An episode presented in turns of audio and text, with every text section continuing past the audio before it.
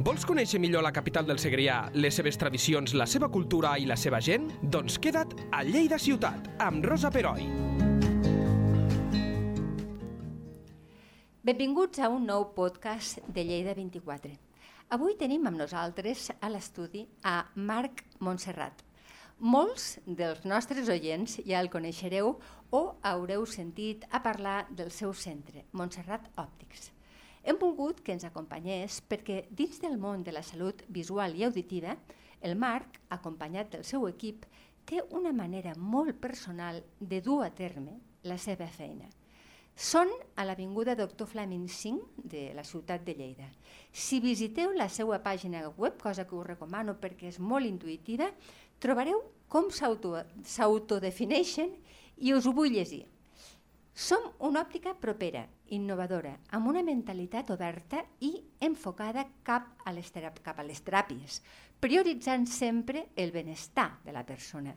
Tractem a cada usuari de forma individual, adaptant-nos a les seves necessitats i exigències. Marc, benvingut i moltíssimes gràcies per venir. Hola, bon dia a vosaltres. A mi m'ha cridat molt l'atenció d'aquesta presentació que feu, és aquest concepte de mentalitat oberta. Sí. La teniu? Sí, en és aquest la, aspecte... Que, una sí. de les coses que més us autodefineix, pel veig. Bueno, hi ha moltes coses, sobretot mm. jo crec que la que ens podria definir més de base és que hi ha molt coneixement eh, de diferents rames mm -hmm. que totes aquestes van lligades al benefici de la persona, no? Quan algú ens demana una visita, el primer que diem és que és com tot el nostre coneixement aplicat al seu benefici, Cert. buscant, bàsicament, el millorar la qualitat de vida. A vegades ens en podem donar compte de que serveix veure un 100% si la visió en un 100% realment me repercuteix negativament en el meu dia a dia, o ens plantegem si pot ser aquesta persona veient un 90% el seu funcionament diari, tant a nivell laboral com a nivell acadèmic, com a nivell postural, com a nivell esportiu, obtenim molt més resultats i un major rendiment, considerem que és més adequat funcionar d'aquesta manera que poden aportar una persona una visió un 100% i que realment a nivell de la eficàcia i la productivitat que en treu de part del que veu no és tan eficaç. Però això és molt, és molt curiós. No és contradictori, eh? però és, realment és, una, és molt vanguardista, perquè estàs dient a la millor, no veient tant percentatge, aquesta persona hi veu millor, no? Una mica... Bueno, una cosa és el que podríem plantejar de la imatge nítida, que realment és com la definim, mm. i l'altra és com nosaltres interpretem tot allò que veiem.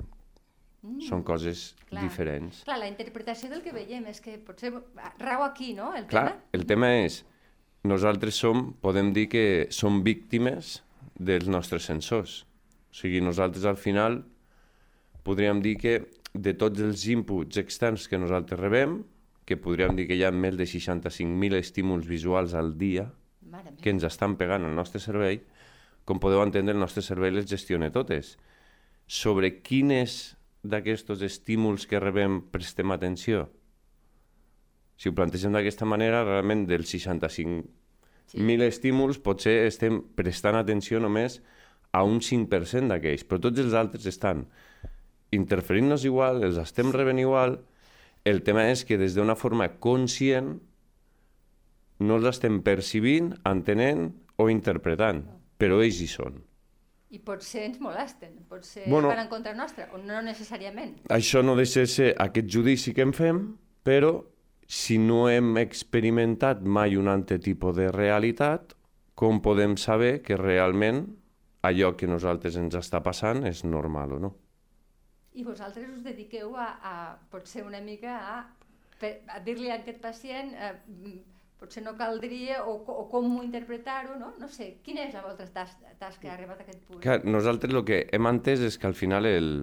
hi ha una cosa que és l'ull, Mhm. que sí que entenem que l'ull és el que veu, però realment, si ho entenem des d'un component més neuronal, podríem dir que el cervell seria com una centrala elèctrica general d'informació que a través dels nostres sensors rep aquesta primera funció elèctrica. Sí. Podem dir que els ulls, si fem una comparativa amb el que són les energies renovables, seria les plaques fotovoltaiques, Sí? Eh, els molinitos de viento en si pues, serien el que són les teules ciliades que tenim a l'oïda, que es funcionen també per aquest moviment propi de l'aire i en el seu propi moviment ens generaran una part elèctrica que el nostre cervell podrà interpretar com després so. Si anem a les hidroelèctriques, no és l'aigua la que dona electricitat, sinó és la caiguda de l'aigua que mou una roda que el moviment genera electricitat. Ok, doncs el nostre moviment seria el vestíbul. Si entenem la part vestibular com a funció ens serveix per adaptar-nos al medi i tenir equilibri, si entenem com un tema energètic, és el primer captador d'energia antigravitacional. Per això caiem a terra.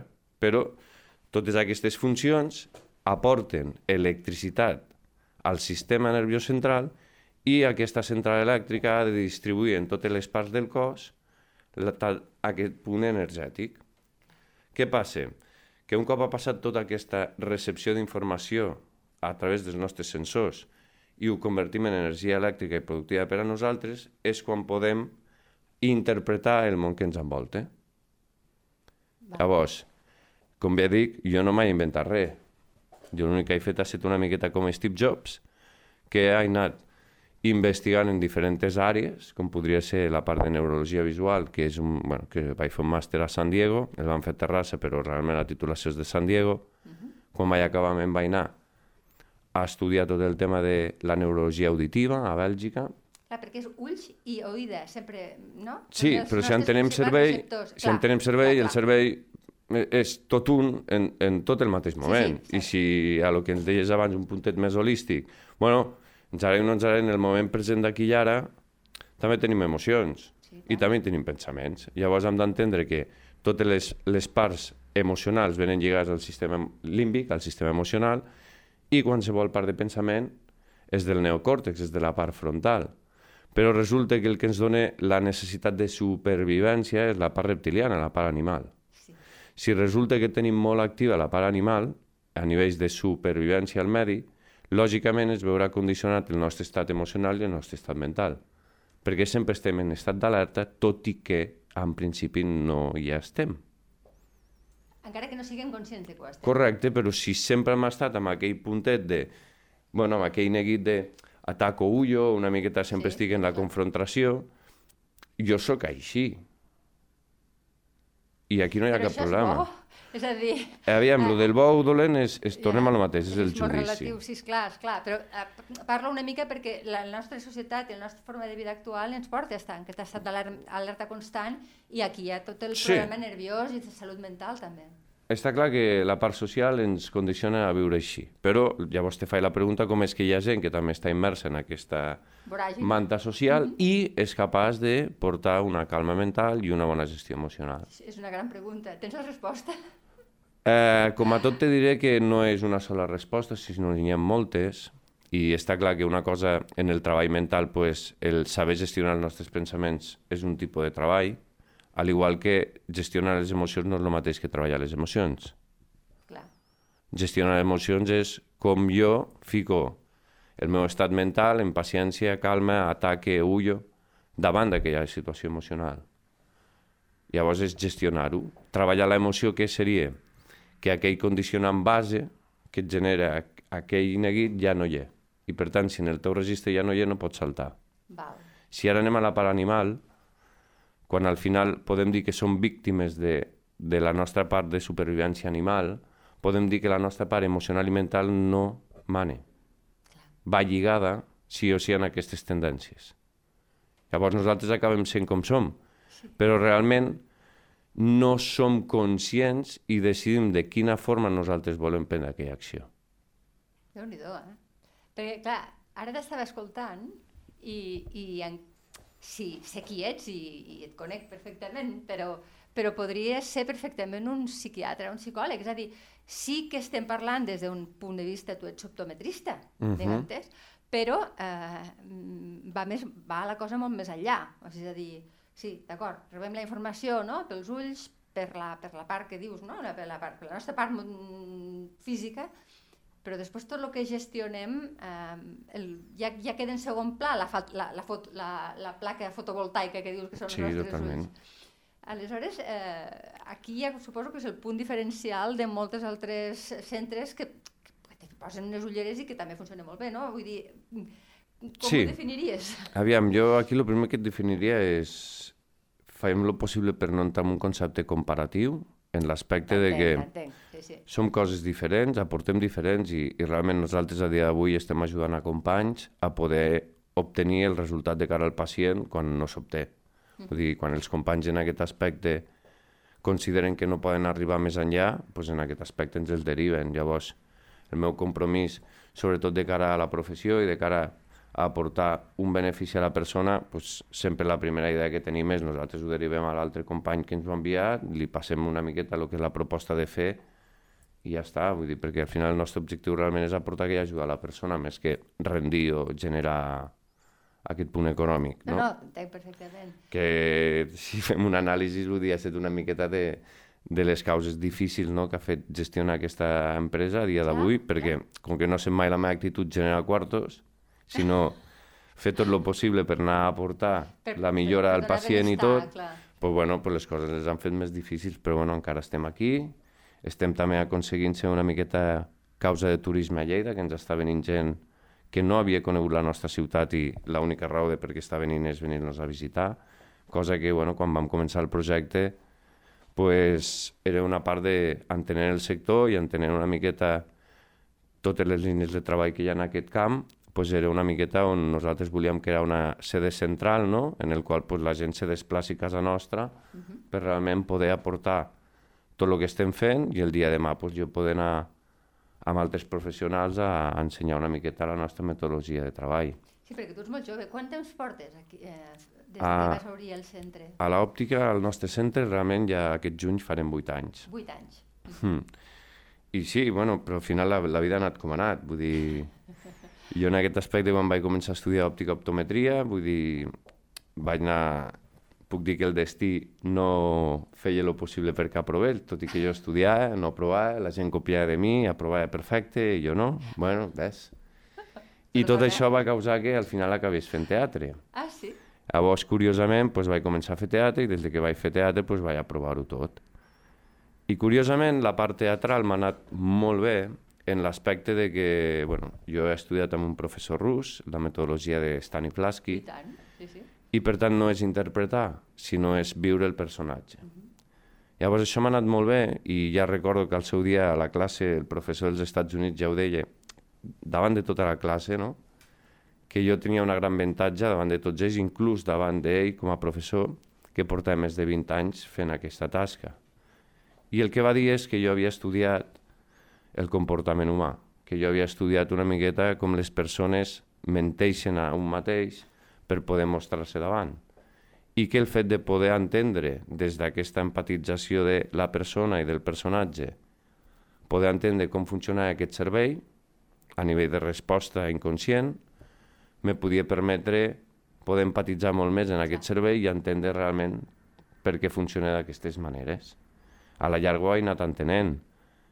El que va anar passant és que vaig anar estudiant, tot just quan deixava l'òptica perquè vam anar a fer d'actor, doncs me va venir lo del màster, vaig fer el màster, després me vaig ficar amb la part de, de la neurologia auditiva perquè vaig dir o tiro milles ara o després ja no ho faré i durant tots aquests 4 o 5 anys doncs, vaig anar complementant amb congressos, cursos d'alta especialitat, coses, temes d'autismes, paràlisis, trastorns, vull dir, amb coses una miqueta més en format raro, per dir-ho així, no? Sí, sí, t'entenc. Perquè, perdona que t'interrompi, però eh, el tipus de pacient que us ve a l'òptica deu haver de tot. segur, Correcte. Eh? Deu haver la persona que necessita unes ulleres per corregir una miopia Correcte. o una, una presbícia, però segurament et deu venir algun nen que té algun trastorn d'atenció o... Correcte. Explica'ns una mica... Mira, realment, després d'aquests vuit anys, he entès que realment el que tenim que oferir al nostre centre són dues opcions, no? que el client o el pacient en aquest aspecte ens pugui decidir lliurement què és el que vol consumir,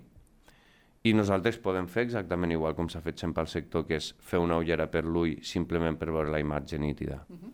Podem fer, lògicament, el fer aquesta ullera, pues, no podem abandonar els nostres coneixements i els nostres estudis. Clar. Però no ho podem fer, perquè hi són.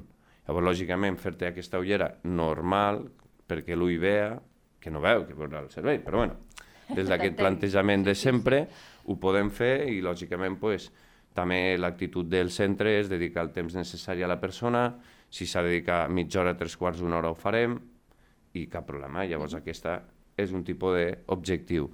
Quan ens demanen l'altre tipus d'objectiu, sobretot el compromís, no l'agafem molt més a la millora del benestar del dia a dia. Volem obtenir realment disminució de fàtigues acumulades al final del dia, millora postural, millora en la seguretat sobre un mateix, millora del control del cos, millora l'estabilitat i de l'equilibri, i que de tot aquest conjunt de millores, totes aquestes permetin tenir una millor percepció i cognició del, del món que l'envolta.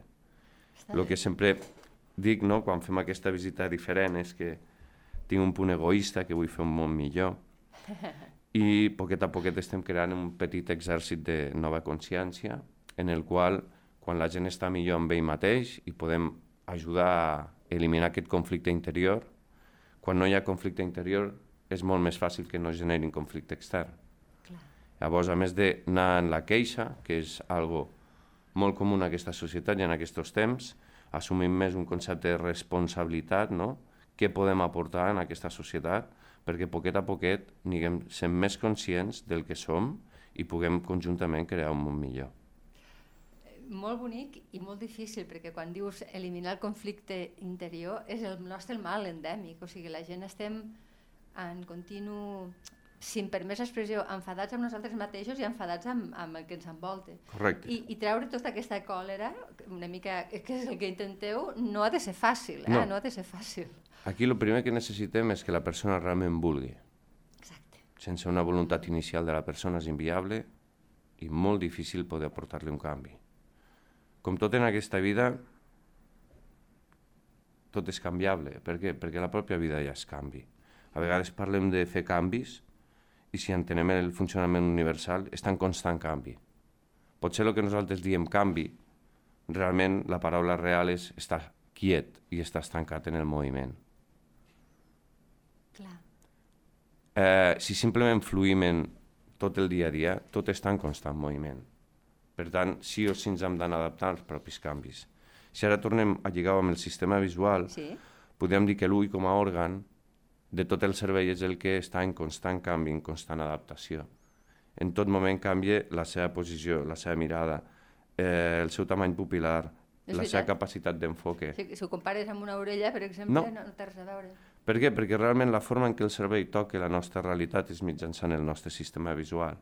Nosaltres decidim què veiem i com a la mateixa vegada construïm allò que veiem. Auditivament no. Ho rebem tot i discriminem i decidim què escoltarem, però ho rebem. En canvi, visualment, quan realment fixarem els ulls, quan realment centrarem la nostra atenció allí, és quan podrem palpar la realitat que està fora de nosaltres. Entenent això que t'estic comentant ara, jo et deixo parlar perquè veig que, és que tu sol ho fas, eh? però si, si vols, vols que et pregunti, però és que penso que no cal. És, és òptim, si sí, sí, consideres sí. que anem en bona línia. Jo estic, mm, bueno, jo crec que m'estàs explicant coses molt interessants, Guai. segur que l'oient pensa el mateix. Pues, per entendre una miqueta el que estàvem dient en aquesta forma d'interpretar, sí. i com bé tu has dit, eh, portem aquest conflicte molt de base, sí. me va a huevo, i tinc que utilitzar aquesta paraula perquè curiosament del huevo sale el nacimiento. Per tant, per això ho plantejarem d'aquesta manera. Podríem dir que el 40% del nostre codi neuronal se forma el 40% en la panxa a la mare. Vale? Faig un petit parèntesis, anem a entendre un concepte d'ordenadors, hardware, software. Vale. Entendem el hardware com la part física i entendrem el software com el codi 1-0 binari sí. que ens donarà que tot el funcionament del hardware funcioni. Ok. Podríem dir que el nostre cervell genera aquesta gran big data a través de embrió feto nacimiento, que aquí tindrem el 40% de la primera base neuronal, i el següent 30% més o menys s'integra en la fase dels reflexes primitius que té més o menys un temps de 15 mesos.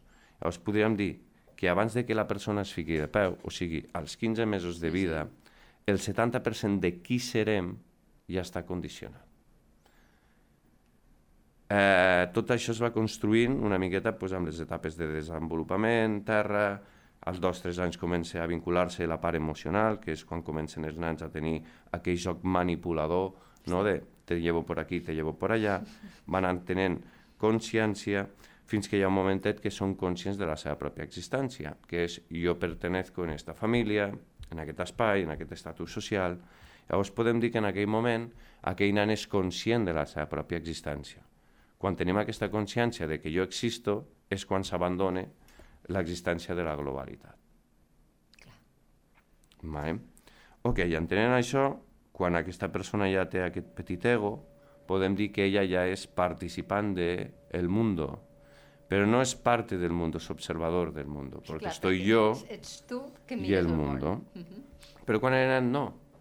Per No. això els nens són tan autèntics en aquest punt. Ok, entenent això, podem dir que si aquesta Big Data ja ve condicionada per un mal embaràs, situacions difícils de l'embaràs, i li sumem cada mes en el moment del part hi ha hagut moltes dificultats, podem dir que en aquest 40% la situació emocional ja estat en situació de conflicte, situació crítica, situació de límit a nivell de vida. O sigui, ha pogut morir en moltes causes. Llavors podem dir que aquest nadó, quan naixerà, ja porta en ell un sistema de protecció en aquest àmbit emocional perquè és que si no hi fos no hagués prosperat. sortit. Exacte. Sí, sí, sí.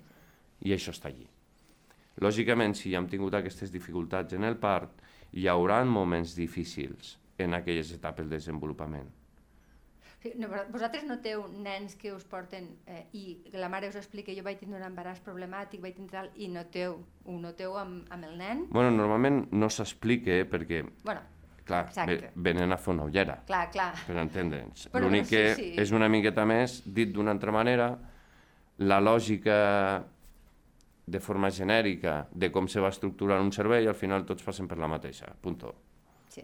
al final se va construint d'una manera o una altra. És com tots els components emocionals, tots van relacionats amb mare i pare, punto. Per què? Perquè des d'aquí és quan se comença a entendre tots els conceptes de l'emoció.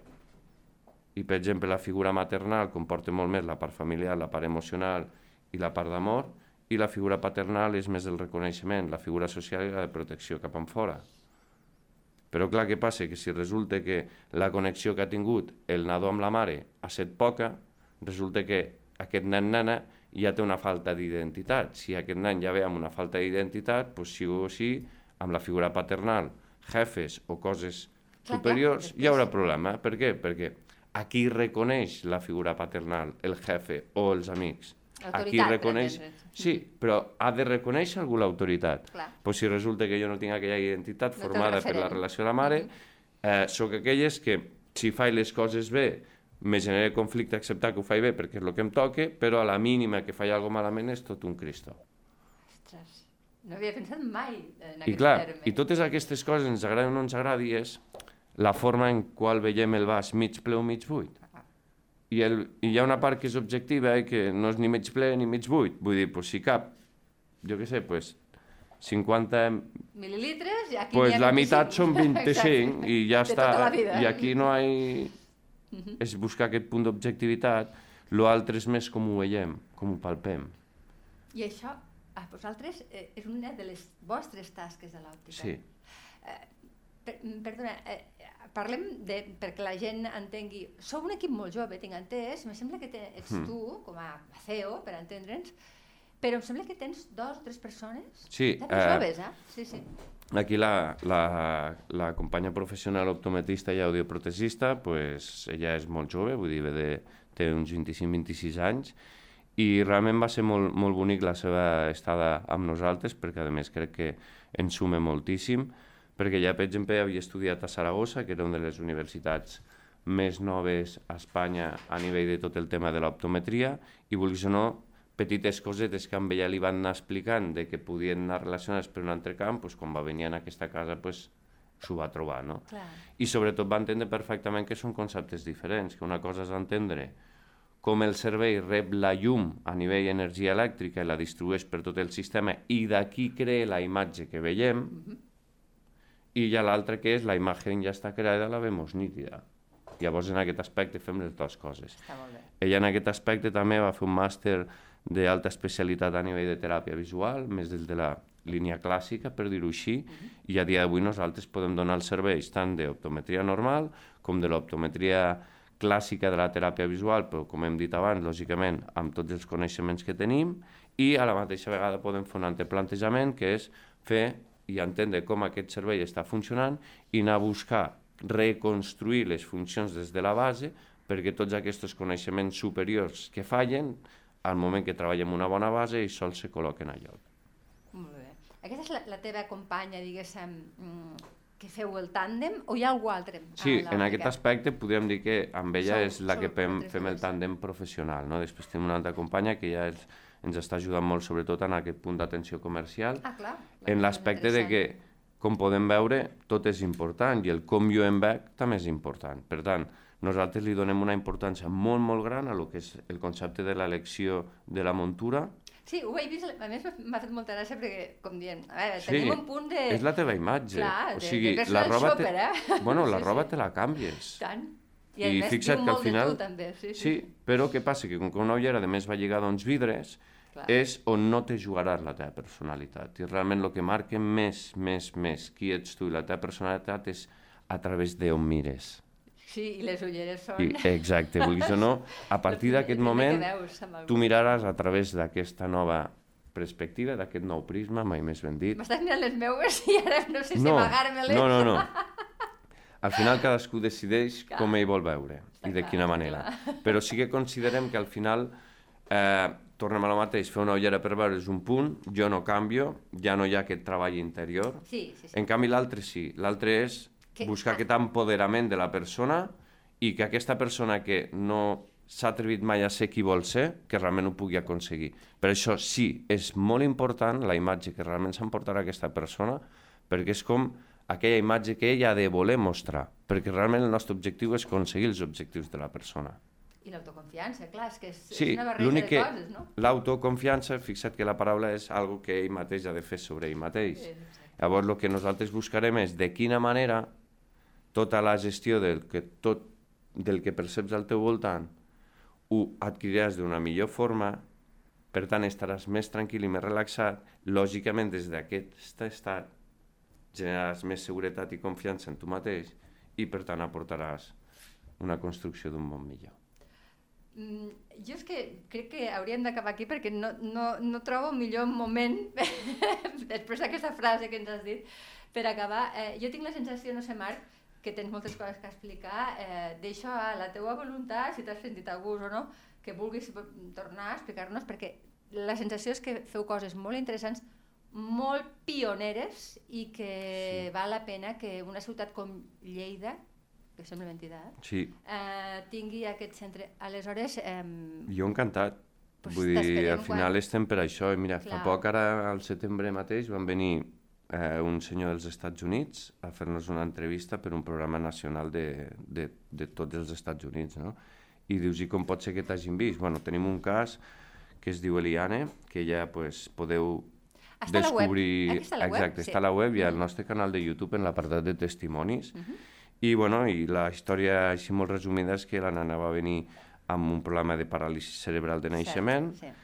el cervell està afectat orgànicament perquè està afectat, però el que van fer és, a través de les ulleres, van poder aportar un canvi en aquell funcionament neuronal i van començar a construir totes les bases.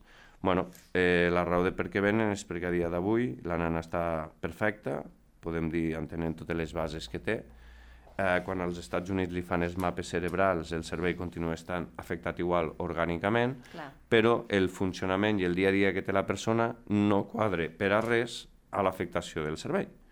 I, bueno, doncs jo el que els hi comento és que jo he fet com un electricista que ha empalmat cables per darrere i he fet que aquella mateixa afectació funcioni. El tema és que aquestes persones pues, han, ens han donat un vot de confiança, han aplicat les accions, les han fet funcionar i realment els resultats a dia d'avui estan.